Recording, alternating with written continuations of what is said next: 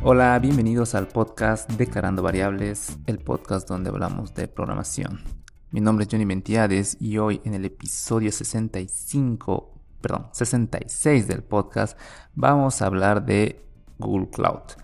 En esta serie de episodios te voy a hablar y explicar un poco más acerca de Google Cloud y lo que es esta plataforma, lo que es esta herramienta, cómo funciona y eh, vamos a comenzar en este episodio en específico de lo que son conocimientos básicos e ir adentrándonos poco a poco en las características de este servicio en la nube. Ahora, ¿qué es Google Cloud? Google Cloud es una plataforma, es eh, una herramienta que nos sirve para alojar nuestra aplicación, nuestra web, nuestro sistema, nuestro producto tecnológico, nuestro producto digital en la nube.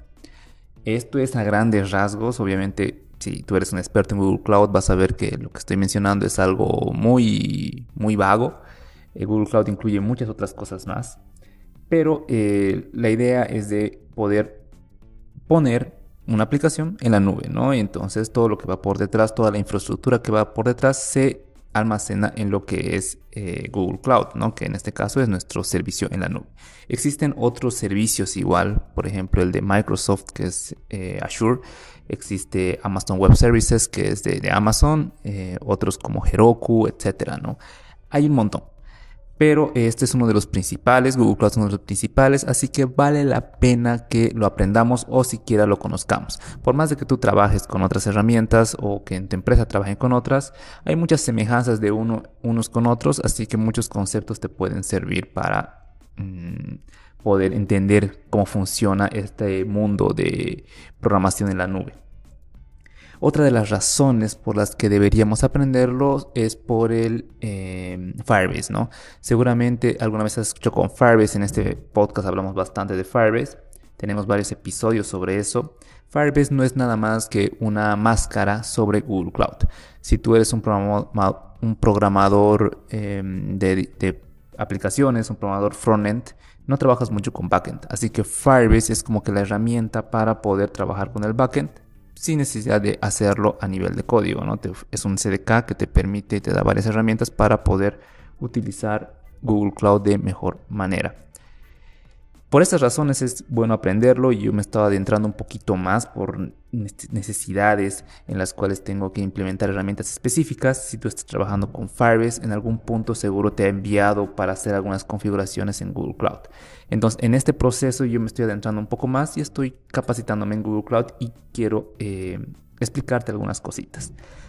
Bien, antes que nada vamos a, avanzar sobre conocimientos básicos, ¿no? Eh, lo primero que quiero eh, que entendamos es en qué se enfoca Google Cloud.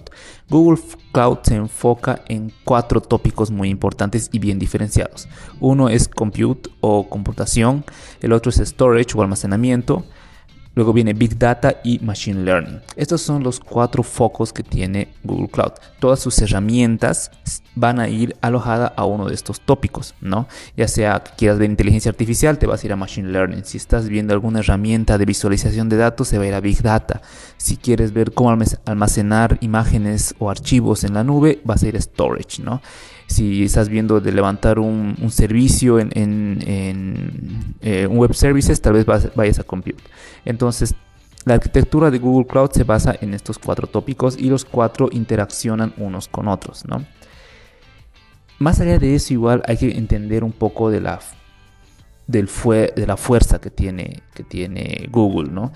Google como tal te ofrece diferentes tipos de servicios. Uno que es, em, bueno, ya hemos hablado alguna vez en el podcast de lo que es software as a service, seguramente lo has escuchado. Has usado servicios software as a service de Google, como lo que es Gmail, Google Drive, Calendar, el buscador de Google son mm, software as a service. Entonces, software como servicio. Eh, luego tiene eh, herramientas de Platform as a Service, donde ofrece la opción de que tú puedas alojar tu web en una plataforma donde eh, ellos te dan la plataforma, te dan el fierro, te dan la estructura para que tú ahí directamente instales lo que quieras. Luego hay otro que es Infrastructure as a Service, ¿no? donde ellos ya te dan, ya te dan elegir qué tipo de infraestructura tú quieres y ellos te lo proveen. ¿no? Entonces hay diferentes niveles. Entonces tú te puedes adentrar en Google Cloud así como tú quieras y, según lo que tu empresa igual lo necesite o lo que tú no necesites. Y Google Cloud no es solamente decir es un servicio en la nube y ya, ¿no? Esto va de la mano de Google y para eso tenemos que hablar de la red de Google. Google tiene em, más o menos como 100.000 kilómetros de fibra, eh, de conexión de fibra alojados en todo el mundo, o sea que tiene conexiones en todo el mundo. Tiene igual eh, data warehouse o servicios de datos en, o servidores de datos en varias partes del mundo. Se divide en 15 regiones en las cuales podemos encontrar eh, centros de datos, ¿no? Entonces, mm, aquí igual algo muy importante a, a entender, ¿no? Un, cuando tú alguna vez seguramente al configurar Firebase o al configurar algunas otras herramientas, igual no necesariamente con Google, te dice en qué servidor te quieres alojar, ¿no? Entonces, eh, o en qué región te quieres alojar. Puede ser en Europa, en Asia, en Estados Unidos. En el caso de Google tienen 15 regiones. Eso quiere decir que eh, están alocados alrededor del mundo y, eh, ojo, que tú digas que estás en una región no quiere decir que te vas a alojar en un data center o en un centro de datos en esa región tus datos van a estar esparcidos por todo el mundo, pero eh, eh, la idea no, no, es esa, ¿no? Bueno, profundizando en, el, en lo de Google Cloud, ¿qué otros servicios podemos encontrar ¿no? en, en, estos cuatro tópicos? Por ejemplo, en el tema de Compute puedes encontrar Compute Engine, Kubernetes, App Engine, Cloud Functions, en el tema de storage puedes encontrar eh, Cloud Storage para almacenar archivos y demás, eh, Cloud Data Store, por ejemplo. Otras herramientas que puedes conocer en Big Data, por ejemplo, es BigQuery, que es su herramienta para eh, hacer análisis de datos masivos, Data Lab, luego igual puedes encontrar machine en el lado de Machine Learning puedes encontrar visión por computadora, eh, eh, la herramienta de Translate igual tiene una API para eso y una, una, API también para la herramienta de poder llevar tu, o bueno, hablar, ¿no? Eh, speech API. Y bueno, mm, ahora, eso por el lado del el foco de Google Cloud, ¿no? Son esos cuatro tópicos que ya mencionaba, no los olvides. Ahora vamos al lado del billing, ¿no? O al lado del pago. Porque no queremos entrar a una herramienta o empezar a usar una herramienta que nos va a salir caras. Entonces, Google Cloud no es tan caro al momento de, eh, de empezar con un proyecto, porque vas pagando según tú vas creciendo y tú tienes control completo sobre el sobre tu pago, no solamente hay que conocerlo y la idea de este podcast es que conozcas bien estas herramientas y sepas cómo configurarlas. Entonces, eh, en Google Cloud vas a ver la parte del billing o la parte que es el pago. Ahí vas a tener mm, como asociado a una wallet, a una, a una billetera, tu proyecto y ahí vas a poder ver en qué se está gastando específicamente. Por lo general tienes un tier gratis donde empiezas a, trabajar con él. Si vas por el lado de Firebase vas a poder ver ahí y entender bien cuál es el periodo eh, o, la parte gratis que tienes junto con Google Cloud. Y em, ahí tú puedes agregar incluso eh, notificaciones, por ejemplo, si te pones eh, en tu billetera, tú le pones un budget o un presupuesto de decir, quiero que al mes se gaste 5 dólares, entonces cada vez que se, esté llegando a ese, a ese punto, te va a llegar un, correo diciéndote que ya, ya has gastado 4 o ya has gastado 4.5 o ya has superado ese monto, ¿no? Eso tú lo configuras, las notificaciones y los porcentajes los configuras según lo que necesites. Em, Luego también tienes opción de ver reportes muy a, fondo, entender cómo, qué son los pagos que estás haciendo y también definir el tema de cuotas, ¿no? Esto para evitar que em, entres a lo que son gastos de consumo. Por ejemplo, si tú ya tienes un servicio web, ¿no? Eh, ya has crecido, ya has utilizado Google Cloud y has, implementado tu servicio web ahí y tienes un servicio que em, lo utilizas, que es necesario para ti, pero no quieres que, eh, por ejemplo, por un tema de ataques o por un tema de seguridad, eh, se empiece a consumir mucho y eso se vaya a usar tu, eh, se vaya a tu a tu, presupuesto, ¿no? Rompa tu presupuesto y te acaben cobrando. Eso es clásico, ¿no? O sea, alguien viene, te ataca, te hace muchas peticiones, utilizas muchos recursos de, Google Cloud y podrías tranquilamente pagar miles de dólares porque alguien te atacó. Entonces, para evitar eso, puedes configurar cuotas, donde tú tienes dos tipos de cuotas. Una que es eh, rate cuota y el otro es allocation cuota. Estas cuotas, básicamente, eh, la de rate cuota es donde tú, tú defines un un límite de, eh, de, de, cosas que van a pasar. Por ejemplo, em, un rate. Por ejemplo, para una API puedes definir mil requests que van a entrar a ese API por segundo. Entonces, eh, o por 100 segundos, por ejemplo, ¿no? por un minuto. Entonces, si en ese minuto supera los mil requests, entonces ahí ya eh, tienes un rate quota que, que, va, que va a bloquear ese, ese, ese, ese, proceso. Entonces ya pasa, pasa ese tiempo, el un minuto, los 60 segundos o los 100 segundos y eso se reinicia. Así tienes un control bien un buen control de tus recursos, ¿no? Igual está el, el, location quota donde te dice, por ejemplo, que vas a tener, por ejemplo, eh, cinco máquinas virtuales en un proyecto, ¿no? O una máquina virtual por proyecto, ¿no? Entonces, si alguien, si, justo le, diste acceso sin querer al pasante y fue y creó eh, más máquinas virtuales, entonces eh, con esta cuota que estás creando no va a poder crearla porque ya estás llegando al límite que tú has establecido, ¿no? Entonces existen varias formas de cuidar tu presupuesto desde el lado de Google Cloud. Y bueno, ya hemos entendido un poco el foco de, Google y ahora eh, ya hemos entendido cómo, cómo, son los pagos.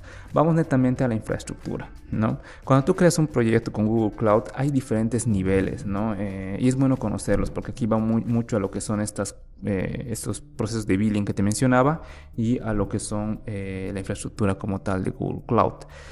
El primer punto es entender que cuando tú creas un proyecto te vas a alojar con una compañía, ¿no? O sea, ese es el nombre, company, o una, organización, o un nodo de organización, ¿no? Entonces es como la cabeza y dentro de esa cabeza puedes encontrar diferentes folders. En cada folder vas, puedes tener diferentes proyectos y en cada proyecto puedes utilizar diferentes recursos. Por ejemplo, tienes la compañía Umbrella, ¿no? Yéndonos al lado de Resident Evil, si lo has jugado vas a entender. Entonces, dentro de la compañía Umbrella puedes tener diferentes folders, ¿no? Puedes dividirlo, no sé, por, por tu sucursal en Raccoon City, tu sucursal en Nueva York, tu sucursal en Sudamérica, ¿no? Cada folder es una sucursal, ¿no? O por tu división igual dentro de eh, eh, división de investigación con, eh, de armas químicas, tu división de investigación con investigación nuclear, cualquier cosa, ¿no? Entonces cada folder puede ser alojado dependiendo de lo que tú necesites. Y dentro de cada folder puedes tener lo que son eh, proyectos, ¿no? Por ejemplo, eh, en el, mi folder de investigación de armas tengo diferentes proyectos, ¿no? Mi proyecto 1 que hace la investigación con, con análisis de datos de eh, cierta, ciertos casos, ¿no? Otro proyecto que hace inteligencia artificial para poder predecir ciertas cosas, ¿no? Entonces como que tengo diferentes proyectos entre folders y entre, dentro de mi propia compañía. Ahora, cada proyecto va a utilizar diferentes recursos. El de análisis de datos utilizará cosas de análisis de datos. También puede utilizar storage o puede utilizar otras cosas. El de inteligencia artificial o el proyecto tantos puede utilizar diferentes cosas, pero tal vez se oriente más a inteligencia artificial. Ahora, esos proyectos son, em, son, son los que tú vas creando, ¿no? O sea, tú, tú defines más o menos tu estructura. Y bueno, cada proyecto va a venir con un nombre de proyecto que va a ser único, lo eliges, eh, eh, lo, eliges tú, tú lo puedes cambiar cuando quieras, te va a crear un proyecto ID que es como tu identificador único que no lo puedes cambiar y un número de proyecto, ¿no? Ahora, eh, ¿por qué tenerlo así? Esto es por el tema de permisos, ¿no? Existe una sección en Google Cloud que se llama IAM Infrastructure Access Management, si no estoy mal, donde tú vas validando quién tiene acceso a qué.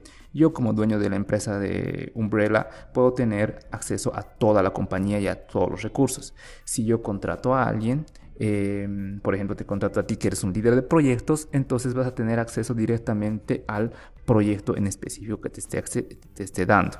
Ahora, si es que, por ejemplo, yo te, eh, tú llegaras a ascender a lo que es eh, líder de una sucursal, como mencionábamos, líder de Raccoon City, entonces vas a tener acceso al folder que es todos los proyectos que están asociados a ese folder, ¿no? Entonces, es más que todo eh, esa estructura que sigue Google Cloud. Seguramente lo has visto muy familiarizado a Google Drive, yo lo he visto muy familiarizado a Google Drive. Es un tema de permisos por recursos, por proyectos, por folders o a nivel de organización, ¿no? Son políticas que tú defines. Entonces, en base a eso puedes eh, adentrarte un poco más, ¿no? Ahora, el tema de seguridad como tal es un tema muy, muy importante en, Google. Google Cloud, eh, Google como tal es una de las plataformas que tienen mejor seguridad entre, entre muchas otras a nivel mundial y tiene bastantes herramientas para eso y eso lo vamos a hablar en el siguiente episodio donde te voy a explicar a fondo cómo es que trabaja la seguridad en Google Cloud. Recuerda entrar a la web de Clano Variables para ver más contenido y síguenos en Instagram. Mi nombre es Johnny Ventiades, me puedes encontrar en Twitter u otra red social con ese nombre y comentarme qué te pareció el episodio. Además envíame tus sugerencias para más contenido. Conmigo nos escuchamos la siguiente semana.